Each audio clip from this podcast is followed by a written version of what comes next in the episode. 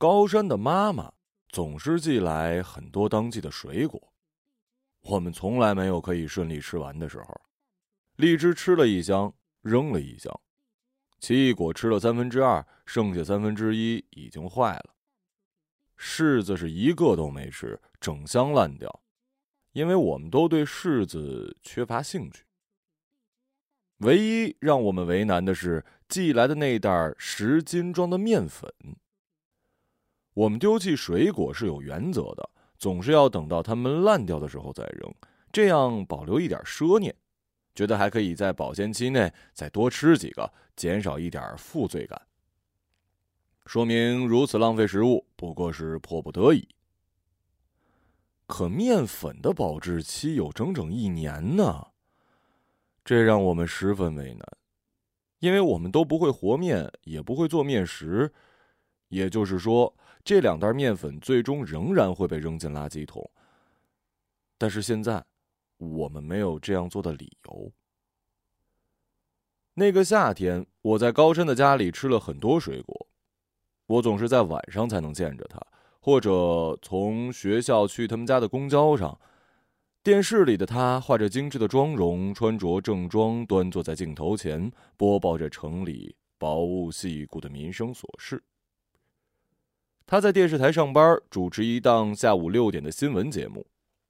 在他之前的那个男主持，从我小学一直主持到了大学，从年轻人变成了夹带着白发的中年人，后来好像是因为癌症去世了。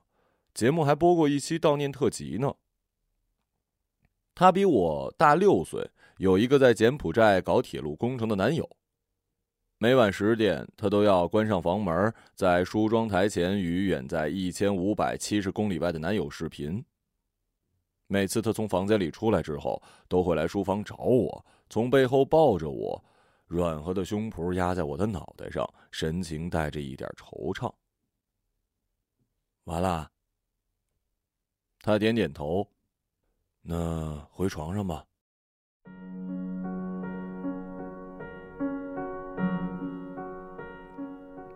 我不知道两个人在床上的眷恋算不算爱情。爱情是一种定义，还是应该去感受？偶尔会想到这样的问题，可是从来不去细想。爱情的最好证明不是甜蜜，而是痛。他倒是说过这样的话，可我从来不理解这句话。我唤她做姐姐，贪恋着在他耳边呢喃的双重隐秘的快感。他喜欢囤生活的必需品，对一切盒状物品抱有好感，还有一些不严重的洁癖。在浴室的橱柜下，竟然有七种不同用途的清洁剂，分门别类，用来清洁地板、玻璃、马桶、下水道跟抽油烟机等等。他叫我做阴毛怪，因为房间里最多的杂物竟然是我掉落的阴毛。正因如此，他越来越不能忍受放在厨房角落里的面粉了。你说该怎么处理那袋面粉好啊？送人吧太麻烦，扔掉吧又太可惜，也没办法用掉。过两天是七夕，倒是有机会可以用掉。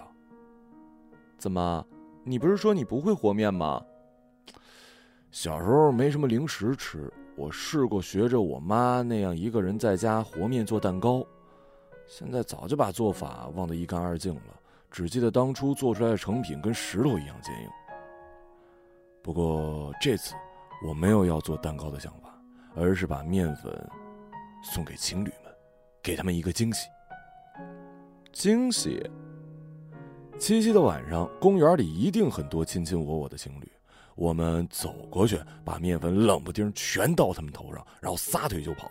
这样，他们会跟我们一样有一个难忘的七夕，一个难忘的夜晚。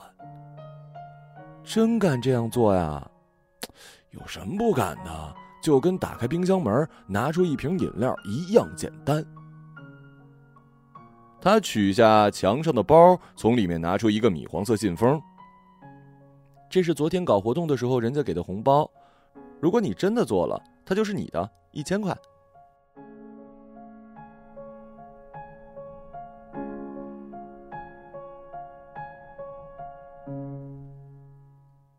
我从来没有这么期待七夕的到来一则是为了这个令人兴奋的计划二来是为了那唾手可得的一千块。有了一千块我可以买一双新鞋子再添几件可以换着穿的衣服。最终，我们把作案地点改在了我的学校。学校在大学城的小古围，三面环江，晚上总有情侣会在江岸上谈情说爱。而我熟悉这里的一切，方便下手。他开着他闪闪发亮的黑色雷克萨斯，载我回学校。那袋里保质期还有十个月零九天的面粉，在后备箱里。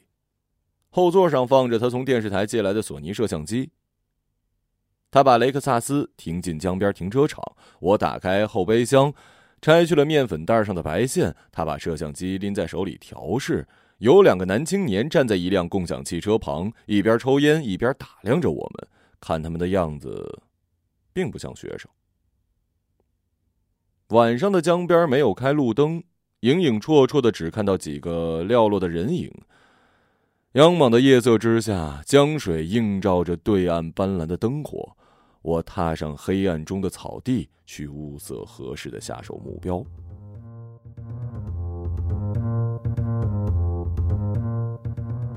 高山提着摄影机，不远不近的跟着我。有一对情侣在放烟花，滋滋的火花在空中划出漂亮的弧线。男孩开玩笑的把未燃尽的仙女棒丢在了女孩身上，两个人马上抱在一团打了起来。一个平头青年坐在摩托车上，百无聊赖盯着手机屏幕，或许是在等待一条永远不会来的消息。情侣们都自带互斥磁场。彼此坐得远远的，我走向了一对坐在花机上的情侣。这对男女犹如连体婴儿一般的生长在一起，颈部交缠如藤蔓。男生的目光却警觉地观察着四周，他看到我穿过草坪向他们走过来，不由得戒备了起来。我提着面粉，径直走了过去。不能迎面走向目标，这是我即刻所得的经验。折回江边小道，一对坐在石凳上谈心的情侣成了目标。我把面粉袋子的口开了最大，反折一圈，以求一次倒出最大量面粉，然后托起袋子走了过去。我看到在树的阴影下，女孩双腿蜷曲躺在石凳上。头枕着男孩的大腿，听着恋人的低声絮语。此时不知听到什么话，竟咯咯的笑了起来。我的心砰砰直跳。在走过他们身边的时候，我终于将手中的面粉倾覆而下。在四散的白色烟雾里，我听到男生闷闷的叫了一声，随之是女孩的尖叫。我马上撒腿就跑，还不忘在夜色中大喊。祝你们白头偕老。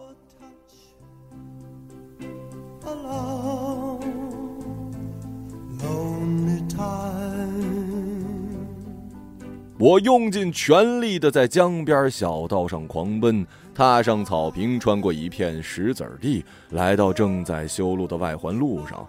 翻过一排黄色铁马，钻过中央花圃，来到了马路对面，跳下阶梯，压着气喘，在学校里信步了起来。我就像是那些晚自习回宿舍的同学一样，我给高山发短信：“去天桥下的十字路口接我。”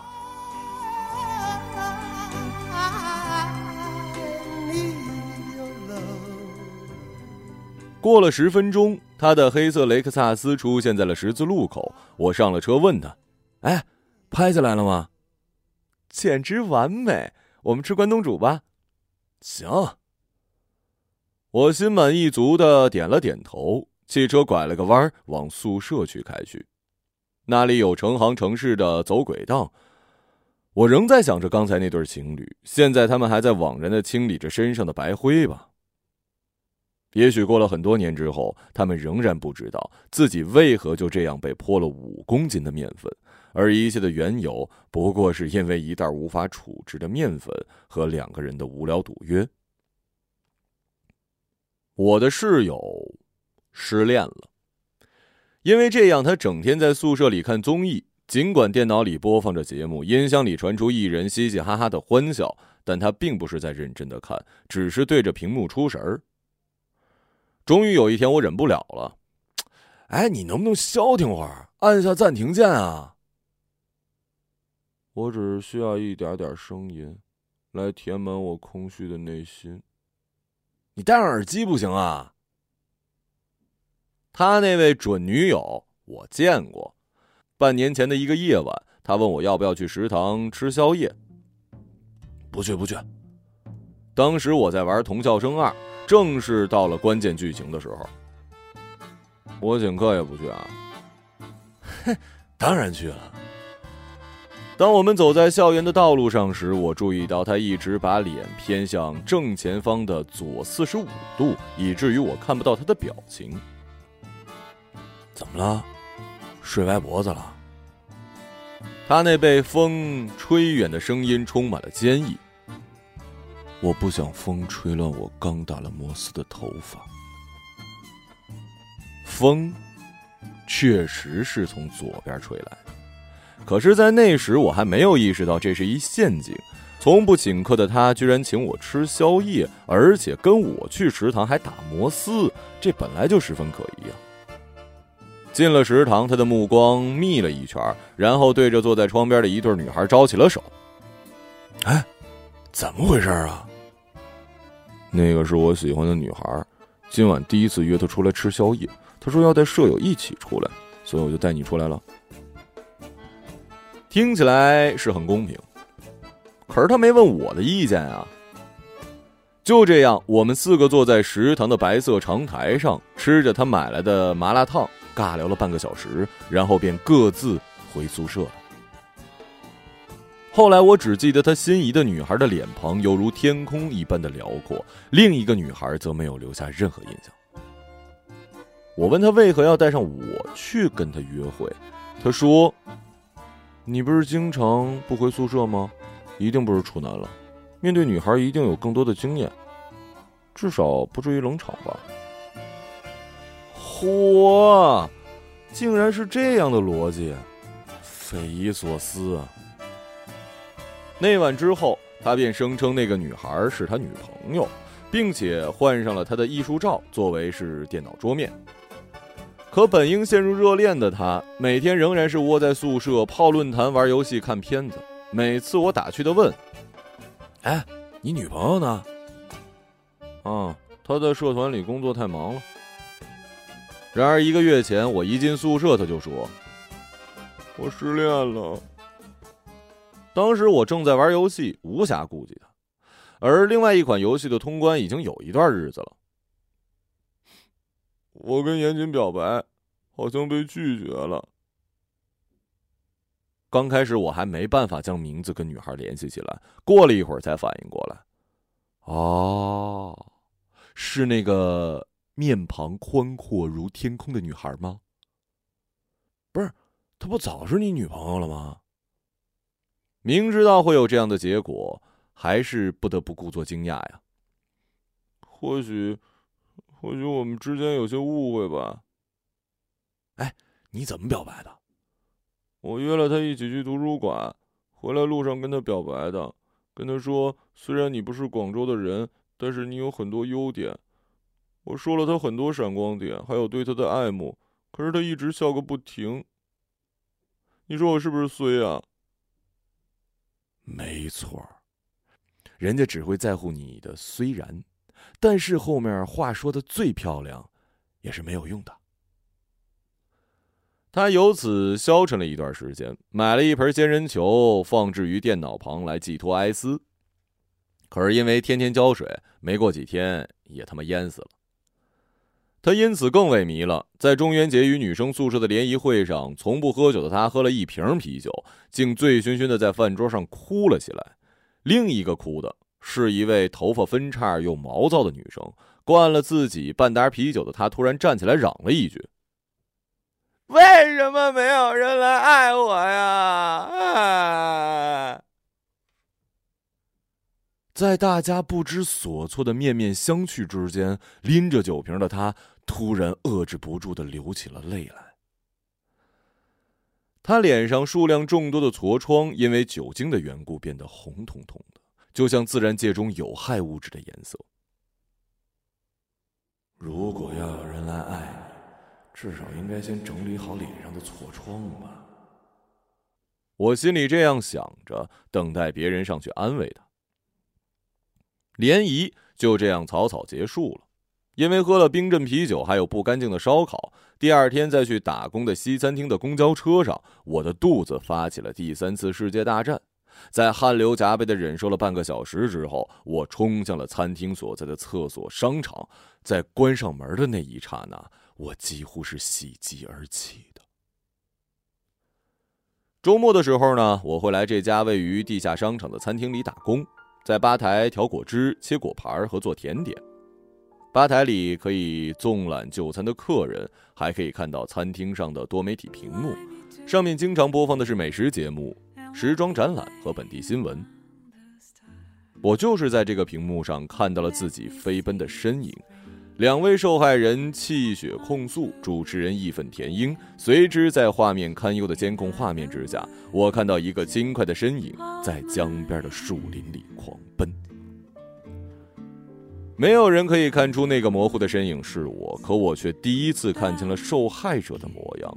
那个被泼面粉的女生，就是室友曾经爱慕不已却告白失败的女神。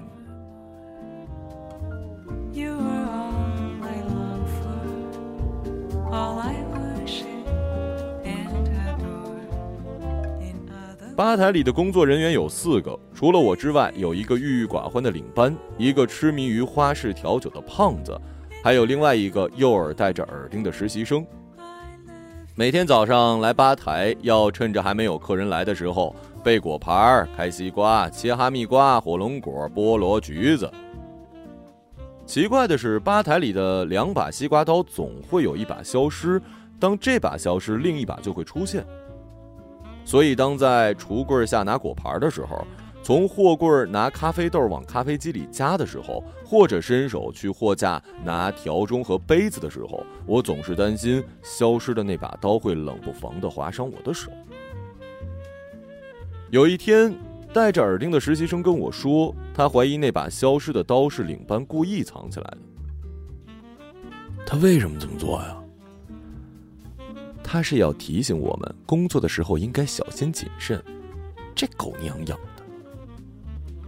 我把这个疑问向胖子求证，因为他跟领班工作的时间最长，他不置可否，仍然嘻嘻哈哈的杂耍着手中的调酒盅，最终砸碎了货架上的第十七只玻璃杯。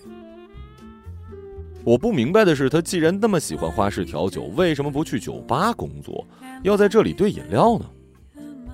虽然实习生跟我吐露了他的疑问，但并不表示我们有多亲密。相反，他似乎对这里的一切抱有敌意，总是一言不发的默默工作。与其说是勤恳，不如说是因为不想跟任何人说话。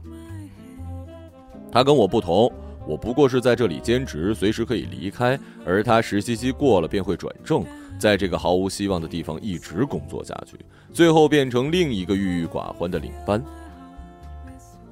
大概他看到了这样的未来，所以心里始终保持着沉默的愤怒。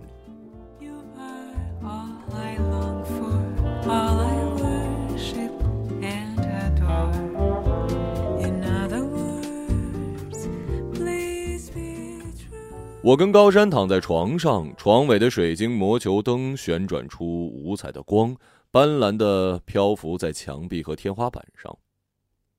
这是我昨天从跳蚤市场买的无用之物，今天便兴冲冲的拿到他家要给他看看。虽然他是一个实用主义者，可是从来对我弄来的无用之物都很宽容。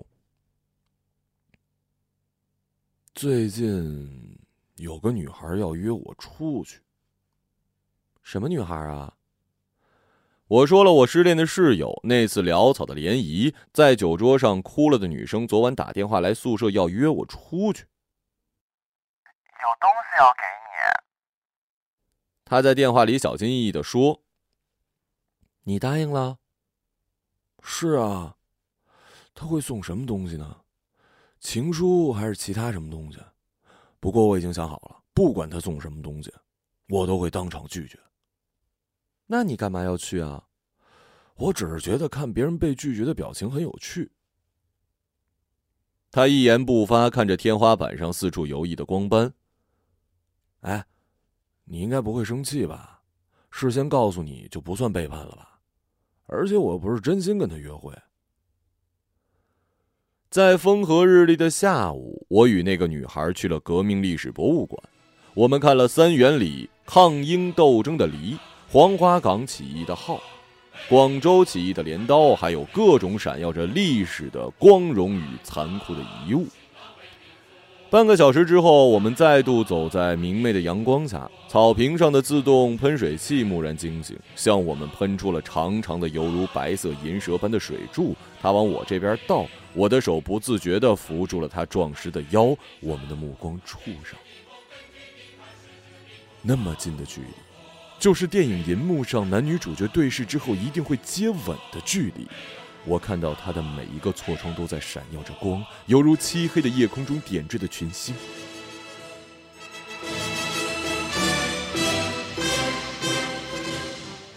时间被拉长了，几乎是在触碰的一刹那，他就轻盈的跳开了，如一只灵巧的兔子。嗯，那个，我们去看电影吧。我还没来得及问他要送的东西，他又发出了一项计划外的邀约。在电影院里坐下的时候，他第一时间把中间的扶手放了下来，郑重的说：“恋人间来看电影才会把扶手抬起来的吧？”这句话让我莫名的火大，好像我对他有什么不轨的企图一样。可是我忍了，在尖叫中与他看完了一部国产的恐怖片儿。想不到国产恐怖片也能把你吓成这样。出了电影院，他笑个不停，我已经烦躁不已了。你不是有东西给我看吗？快点拿出来吧。他拿出一个粉红色信封，上面点缀着小猪佩奇的智萌图案，真是惊人的老套啊！我倒吸一口冷气，故作平静。这是什么呀？情书啊？嗯。抱歉啊。我对你没拜托了，嗯，代我转交给青山君。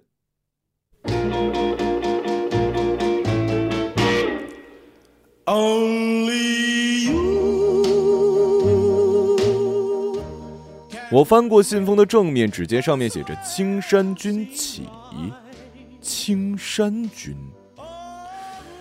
就是我那个失恋了的室友张青山，他居然叫他青山君。我的脸红的发烫。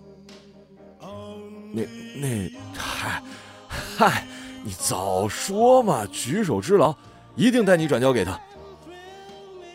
他沉浸在娇羞的兴奋幸福里，叨叨叨的说：“刚才一直不好意思开口，虽然只是叫你代为转交，好像也用了一百分的勇气一样。其实从那次联谊上与他一起哭过，我就相信我们冥冥之中一定有某种缘分的。”因为大家都在饭桌上哭过，所以就喜欢上对方。还有比这更愚蠢的理由吗？回到宿舍楼下，我把那封信丢进了垃圾桶。You are my destiny 工作的时候，我们会在吧台里偷吃东西，蹲下来往嘴里塞几块西瓜，喝一杯红豆奶茶或者是摩卡咖啡。是下午三点后五点前客人很少的常见事情。一杯红豆奶茶二十块，一杯摩卡咖啡二十五块，不用付款就喝掉它们。我们因此赚到了一点微不足道的便宜。有一天，领班跟实习生一起蹲在橱柜旁喝饮料的时候，领班问他：“听说耳钉打在右边是代表同性恋，是不是这样？”“没听说过这样的事儿啊。”实习生面露不悦，把没喝完的无花果金桔茶下了洗手盘，然后又默默的去干活了。第二天早上，我再也没看到实习生的身影。领班说，他因为没有办下来健康证，已经被辞退了。在备果盘的时候，胖子发现橱柜里的西瓜都被刻了字。你，大家对着西瓜怀里的西瓜，大家对着胖子怀里的西瓜念出了上面的象形文字，绿色的西瓜皮上刻着大大的“你”字儿，字体歪歪斜斜。我们赶紧去翻其他西瓜，有人翻到了“锁”，有人看到了“人”，最后把五个西瓜排到一起，语句通顺，只有一句话：“你们所有人。”大家面面相觑，都不知道这到底什么含义。领班想起什么，去打开冰箱，那里还有一西瓜。他把最后这个西瓜也放在地上，语句终于有了含义，连起来就是：“操你们所有人！”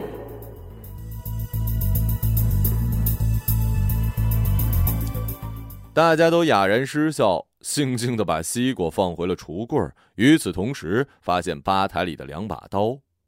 都不见了，可能也是昨天实习生带走了吧，因为这样，这天上午餐厅没有果盘出品，而那句“操你们所有人”在橱柜里存活了一个上午，直到中午领班去买了两把新的水果刀回来。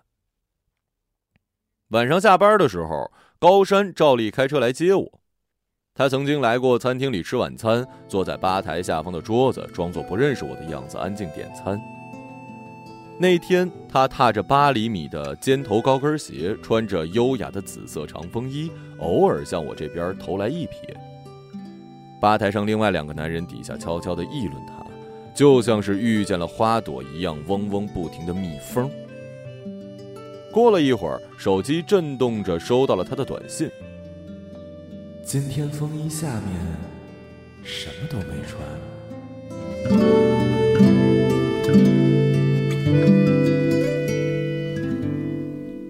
这一晚，他仍旧穿着那日的风衣，黑色的雷克萨斯在沿江路上穿梭。他一言不发，没有要回家的意思。过了一会儿，终于开口了：“我要去新疆了，下个月。多久啊？三年。电视台在摄像机里发现了那晚我们拍的视频，给了我两个选择：主动辞职。”或者去新疆做驻点记者，我选择了后者。新疆很冷吧？应该很冷吧？对不起啊，这事儿我有一半的责任。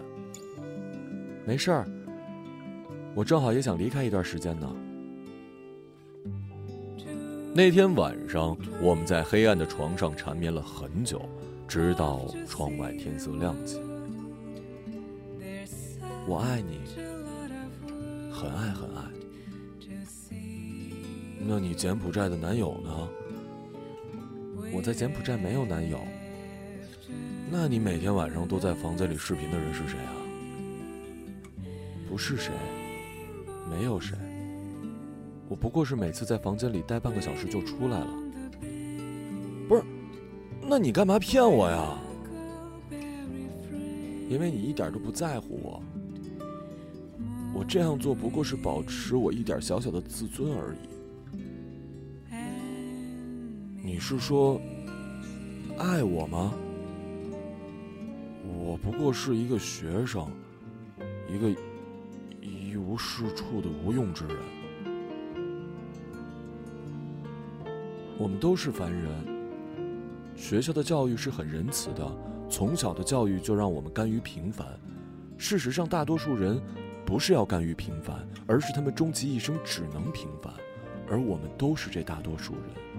我爱你，只是因为我爱你，仅此而已。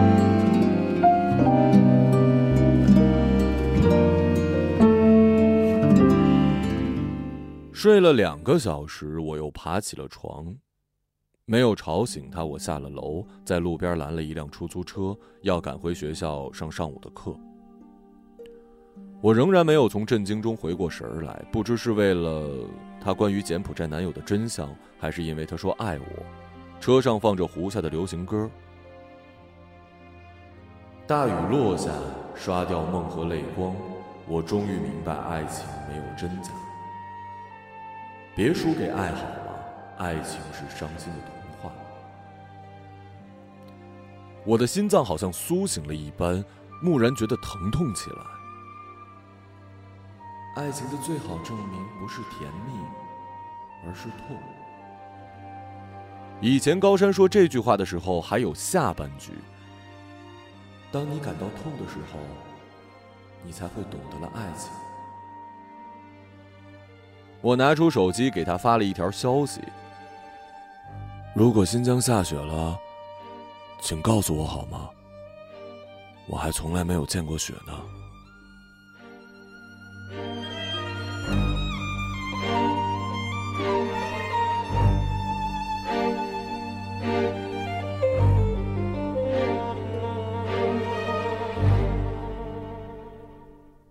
回到宿舍，室友们都去上课了。换衣服的时候，固定电话响起，我拿起话筒，那头是低沉的男声：“找张青山，他去上课了。你给我转告他，我跟他没完。你找他什么事儿啊？那条贱狗追不到老子女朋友，泼老子面粉，你叫他给我等着，我很快就去找他。操你妈呀！”我突然骂起来，连我自己都觉得意外。你他妈说什么？你再说一遍试试。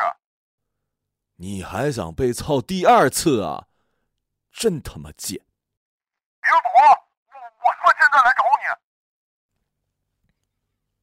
我没去上课，为了排遣时间和装作不在意，我到卫生间洗洗衣服了。不到半个小时，突然听见外面有人吼。刚才谁接的电话？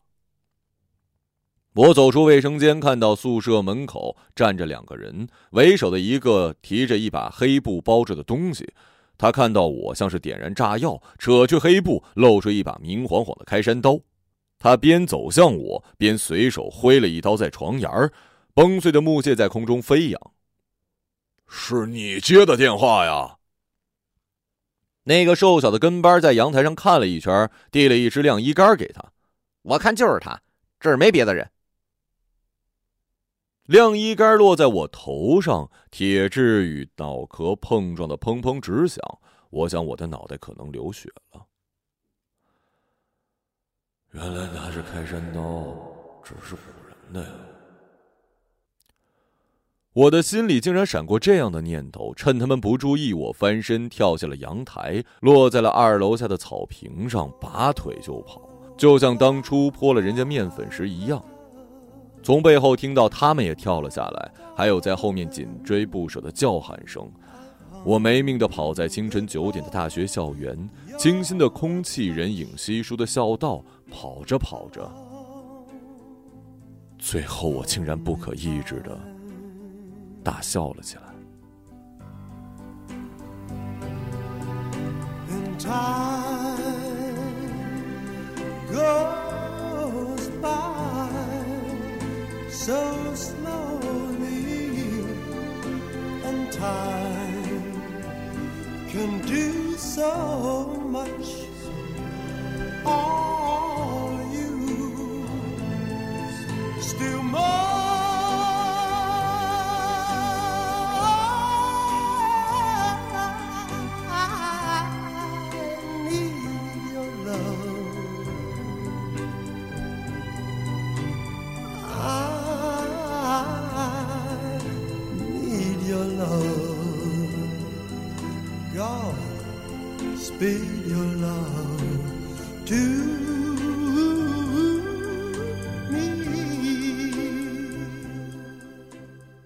一个朗读者，马晓成。